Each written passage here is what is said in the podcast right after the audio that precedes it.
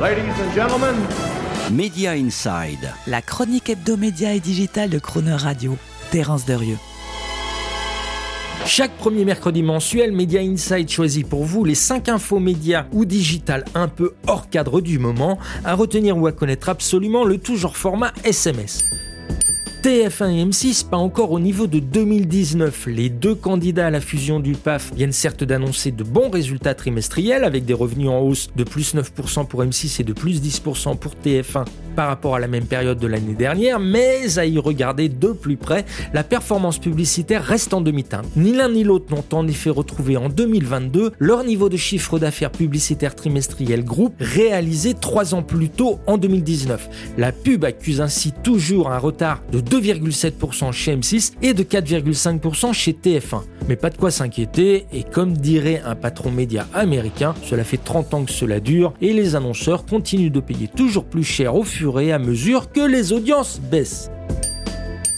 La télé sortie du top 5, résultat sans appel d'une récente étude américaine menée par le cabinet Hub Research, alors que deux chaînes de télévision, CBS et ABC, sont encore citées dans le top 5 des médias audiovisuels indispensables aux plus de 35 ans, elles disparaissent complètement du classement lorsqu'on interroge les 16-34 ans, dont le panthéon télé est dans l'ordre composé en pole position par Netflix bien sûr, suivi de Hulu, Prime Video, Disney Plus et HBO Max. Pour les jeunes américains, les chaînes de télévision sont donc définitivement aux oubliettes. Et maintenant, place aux chaînes automatisées. Vous connaissiez les vidéoclips inventés au début des années 80 par MTV. Vous connaissiez peut-être aussi les game clips inventés par les chaînes télé de gaming au début des années 2000.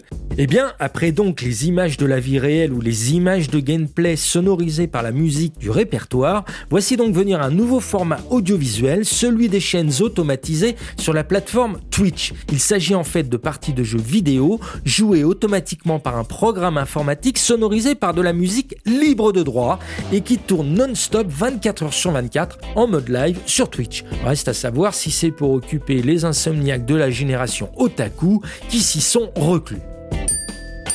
Louer des DVD chez Netflix Eh bien, c'est toujours possible aux États-Unis via le site dvd.com, propriété de Netflix donc, qui propose des abonnements mensuels de 7,99 à 11,99$ pour louer ses DVD et les recevoir par la poste. Un bon business de presque 200 millions de dollars en 2021 avec environ 1,5 million d'abonnés. Business dont la firme de Los Gatos ne se vante pas, car certes moins glamour que celui d'Hollywood. Un goodwill à faire pâlir la finance des médias.